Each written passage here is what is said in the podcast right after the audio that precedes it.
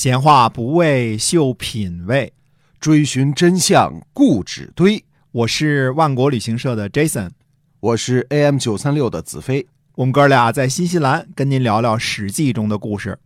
各位亲爱的听友，大家好，欢迎收听《史记》中的故事，是由新西兰万国旅行社的 Jason 为您讲的。那目前我们新西兰还是有这个疫情啊存在哈。嗯嗯，但是呢，其实要跟大家说的，这个时候的疫情呢，跟一开始那时候疫情呢不一样了。嗯因为现在的新西兰的接种人数已经到了百分之九十多了，对吧？嗯啊，那百分之九十多了之后呢，就是接近全民免疫这种水平了，而且在开始很多人打第三针了。嗯，对那对，那这种情况之下呢，国家就决定呢，就是将逐步开放。那新西兰开放的时间表呢，应该是四月份。嗯嗯那么四月份之后呢，就准备是只要你打过针，嗯嗯，打过两针以上，嗯，那就可以来进入到新西兰。当然，签证什么的还得有啊，啊 这是原来的那些还都得那个什么。但是现在的情况是连，连领事馆都关了，想申请签证都没地方去申请，嗯所以这种情况就改变了。那这个事儿呢，我个人感觉中国的开放可能会要晚一些。哦，那因为大家都是一种观望的态度嘛，对吧？嗯嗯、你们西方不是开放了吗？嗯看看你们开放之后到底怎么样。如果一天暴增一万，那歇了，拜拜，是吧？哎咱们继续封着。哎，如果慢慢看着，哎，说也没事儿，嗯、嗯那就那就也跟着开。哎，基本上这这个，我觉得是这个这个心态啊。啊，因为中国是个大国，没错那大国它就不能够，呃，因为我们的百分之一跟新西兰的百分之一不是一码事儿，对吧？嗯所以它不能够达到太高的这个患病水平，那医疗系统承受不了。对对，所以为了这个大国的缘故呢，我估计会中国的开放的步伐会晚一些。嗯不过看这样子啊，将来这个病毒，我估计就得跟我们共存了，嗯，嗯基本上就淡化为流感了。因为新的病毒尽管传染力很强，但是实际上呢，致死率是非常非常之低的。杀伤力小对嗯，其实现在应了几年前那个前美国总统特朗普那句话了，这就是一流感。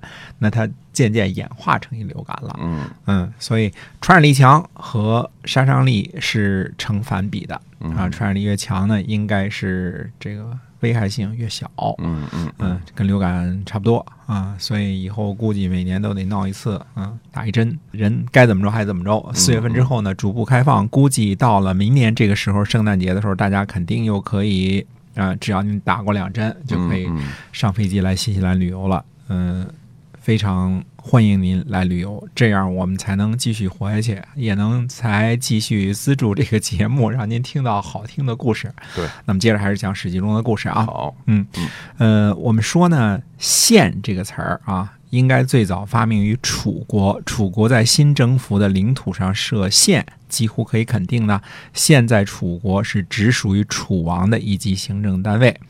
楚国的西县就是征服西这个侯国之后设立的。嗯楚庄王呢，也曾经在讨伐夏征舒的战役胜利之后呢，暂时化陈国为陈县，只是呢后来接受了申叔时的劝谏之后才作罢，而恢复了陈国的祭祀。后来呢，楚国还有陈县呐、蔡县呐、等等。那为什么可以断定楚王有直辖的土地呢？《左传》在叙述申公乌臣与大臣子仲结怨的这个事情的时候说呢，子仲请求在申吕取得土地作为封赏，楚庄王答应了。申公乌臣说呢，不可。之所以在申吕建立城邑呢，就是为了收集军赋，抵御北方。如果在这里拿走土地，这样就没有申吕了，晋国和郑国的势力就会到达汉水，楚庄王这才作罢。楚庄王呢，可以决定把田地是否赏赐给子仲，可见申吕原本就是属于楚王直辖的土地。那么申、西、申吕、陈和蔡。那都是那个时候呢，楚王新占领的土地。设立县这种行政单位呢，是平行于大幅封地的一种管理土地的有效的行政方式。呃，我们不能肯定申吕是否是县啊，但可能性还是很大的。申旅指的是城邑，再加上周边的土地。那是否楚王原来的直辖土地，如果封给了大臣，就变成封地了呢？嗯，从这个《左传》的叙述来看呢，是这样的。嗯，否则吴臣呢也就不会说，如果从申吕拿土地给予子仲，变成了大夫的封地，那么晋国和郑国就有可能濒临汉水。因为申吕一旦归了子仲之后呢，土地和人民，包括军赋，应该是都不归楚庄王了。另外呢。楚平王上位之前被封陈蔡公，所以那时呢，他被称为蔡公。某公的名字呢，表示陈和蔡，就不再是直辖地了。否则，行政长官呢会被称为尹。例如呢，邲之战的时候呢，楚庄王的中军帅就是沈尹。啊，我个人认为呢，某地的尹可能有封地，但。很可能是作为替国君管理土地的俸禄，而不是整个县的封君。如果这个猜想成立的话呢，吴臣在楚庄王时期呢，应该是申县的封君啊，所以称为申公。当然，也有可能某公的称呼呢是某地行政长官的意义。呃，这些呢，由于记录不是很确切，所以就不敢具体的断定其含义了。嗯嗯。那其他邦国有没有县这样的称呼啊？啊，有的。春秋时期呢，韩起和杨奢书相去楚国送亲的时候呢，楚灵王想羞辱晋国，和群臣商议呢，要砍去韩起一只脚做守门人，呃，阉割书相做太监啊。那时候呢，韦启强就劝谏反对呢。韦启强的原话中有一句说：“韩复七邑，结成县也。”可见呢，一个城邑加上周边的土地，这样一个范围就是所谓的县。不过这句话呢是楚国人说的，很可能是以楚国人熟悉的词汇来描述韩家封地的势力范围，未必可以证实呢晋国也有县这么一个称呼。也就是说呢，也和楚国国君直辖土地的概念呢，呃不一致。因为再说的现在是韩家的封地嘛，嗯嗯。那其他国家就没有见过县这个说法了哈。呃，其他国家春秋记载呢，不记得有过。像鲁国的国君呢，应该是把土地封给大臣了，都封了，所以国君呢失去权力就得流亡国外。晋国的国君呢，也把绝大部分土地封赏出去了，可能最后呢只剩下宗庙所在的几个都城而已。但是到了战国时期呢，我们现在这个故事的主角呢，秦国。肯定有县这个建制，是在商鞅之前秦孝公的时候，而且呢，估计和楚国类似，属于秦国国君直辖的行政单位。秦惠公十年与晋战五城，县陕，这是记载的啊。县陕就是在陕这个地方设县。那么秦献公六年呢，是出县蒲、蓝田、善明氏。呃，就是说，在秦献公六年的时候呢，第一次设立蒲县、蓝田县和善明市县。现在善明市县我们不知道了，但是蓝田现在还是叫蓝田，嗯，对吧？这个名字还是叫蓝田。那么秦献公十一年呢，县岳阳，以秦国和楚国春秋战国以来关系之密切啊。那么秦国学习楚国的制度的可能性是相当高的。其实“县”这个字儿的来源呢，本来就是悬而未决的土地，就是还没有定下封君是谁，暂且悬而未决，暂时悬之，慢慢就变成了县之了。嗯嗯，就是还没定下主呢，这个意思啊。不过楚王呢，还可能是暂时悬之，同时也必须派官员管理。渐变成为直辖了，而秦献公时呢，到了战国，经常通过战争占有土地的时候啊，这个县某地呢，已经完全没有了悬而未决的意思了，而是国君呢为了加强军权的一种一种措施了。哦，所以商鞅这个。初为县也只是一种继承，而不是完全发明。那那不是啊，当然，因为秦献公在秦孝公前面嘛。对。那商鞅是在秦孝公的时候才入秦的嘛。嗯啊。可是呢，怎么说呢？可以说是，也可以说不是，但主要是不是啊？嗯。因为商鞅的县已经彻底偷换概念了，这个是一定要强调的嗯。之前的县呢，只是国君开始以立家大夫争夺权力的一种设置，但是商鞅彻底呢把县定义为一级行政单位了。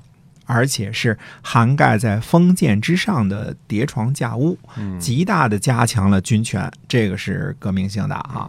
嗯，商鞅呢不只是初为县，而且在县这个行政区划呢，建立了有制和史，也就是说建立了各级官吏。秦的有制呢，是指年俸百担以上，秦汉都是指百担以上啊。我见过汉的一些记录呢，一般通用是差不多是一百二十担。也就是一百二十担就称为有制，那哦百担以上都称为有制。有制指的是各级官吏啊，史呢是指这个行使记录的文书，主管文档记录、财会审计，上下级与官员之间沟通文书的这个汇总资料给丞相和国君这么一个官职。嗯嗯嗯。那么建立区划，并且派遣各级官吏，还有像文书啊、财会审计，那肯定是行政管理是吧？哎，是的，商鞅行政改革的重头戏是立宪。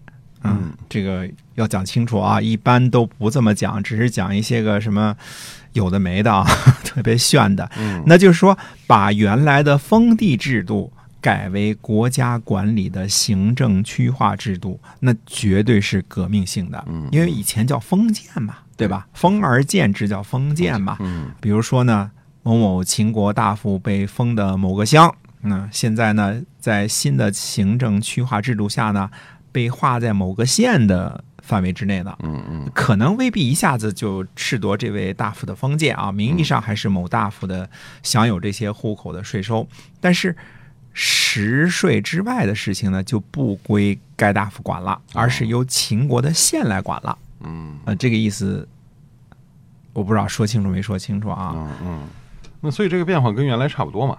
呃，差别非常大了。嗯你想啊，从这个大夫的角度来说啊，这是把大夫的绝对权利转化为相对权利了。嗯这封建是什么？只要封了你了，土地和人民都归你了，世袭罔替，你只要执行对你的上级尽忠的义务就行了。嗯嗯嗯，那么我们以前说过呢，大夫的家臣只有效忠主君的义务，没有越级效忠国君的义务；诸侯的大夫呢，只有效忠自己国君的义务，没有越级效忠天王的义务。所以，早期诸侯的器皿铭文当中最常见的一句话叫什么？“子子孙孙永保用”，就是不但完全归你，而且是世袭到永远。嗯，就是你们家祖传的了哈。啊，对的，所以这个行政区划这个制度，等于是在某种程度上打破了封建制度。那么国君收回了很多原来属于立家大夫的这权利，是吧？bingo，这是核心，这是核心啊！行政区划设立的这个核心呢，就是加强军权，削弱了封地大夫的权利，行政管理的重任呢，就落在了国君和国君聘任的官僚身上了。啊，那秦国的这个县官呢，应该就叫做县令，是吧？哎，呃，一开始呢，就是一万户以上的大县叫县令，之下的小县呢叫县长，后来呢都统一嗯、呃称为县令。县令呢也根据规模不同而有区分待遇。《商君书》里边呢就记载说有八百担之令、七百担之令和六百担之令。那么到了秦汉时期呢，还有一千担俸禄的县令。那个时候呢，我们说秦汉时期公认的一个叫做什么呢？六百担，嗯一年六百担就属于高级官员了嗯啊！这是，呃，这是高官的一个标准，六百担，一年得俸禄六百担啊，六百担。那么民事高官呢，应该就是从最低俸禄的县令开始的。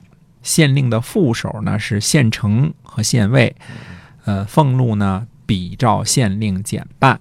这三个官吏，县令、县丞、县尉，构成了县一级的领导核心，叫做长吏，就是县里的大官儿。嗯那么秦国呢，还采取什么呢？叫做都离制度。咸阳是都，都以外呢叫离，那都比离重要。这个呢也好理解，比如今天啊，北京市市长虽然名字叫市长，可是比河北省省长的排名还靠前呢。嗯因为什么？北京属于都，河北属于黎嗯 啊，就这么个意思啊。讲起这个秦朝的这个爵位和官吏这个事情呢，因为第一呢，离我们时间太久远了；第二呢，这些东西呢，现在都是从出土的简牍当中读出来的，很多东西已经失传了，所以呢，讲起来大家会觉得比较陌生，但是我相信大家会有兴趣的这些个事情，对吧？因为秦国到底是怎么像突然一下子就兴了？哎呦，呼啦一下子就亡了，这恐怕是很多人要问的一个问题。那我们慢慢呢，希望通过具体的史实，给您展示一些个实际的例子，可能会帮助我们得出一些个比较正确的答案。嗯，那么今儿《史记》中的故事就先聊到这儿。好。你要想知道秦国其他行政区划和官吏的详情呢，请关注我们的节目啊！新西兰万国旅行社 Jason 为您讲的，我们下期节目再会。再会。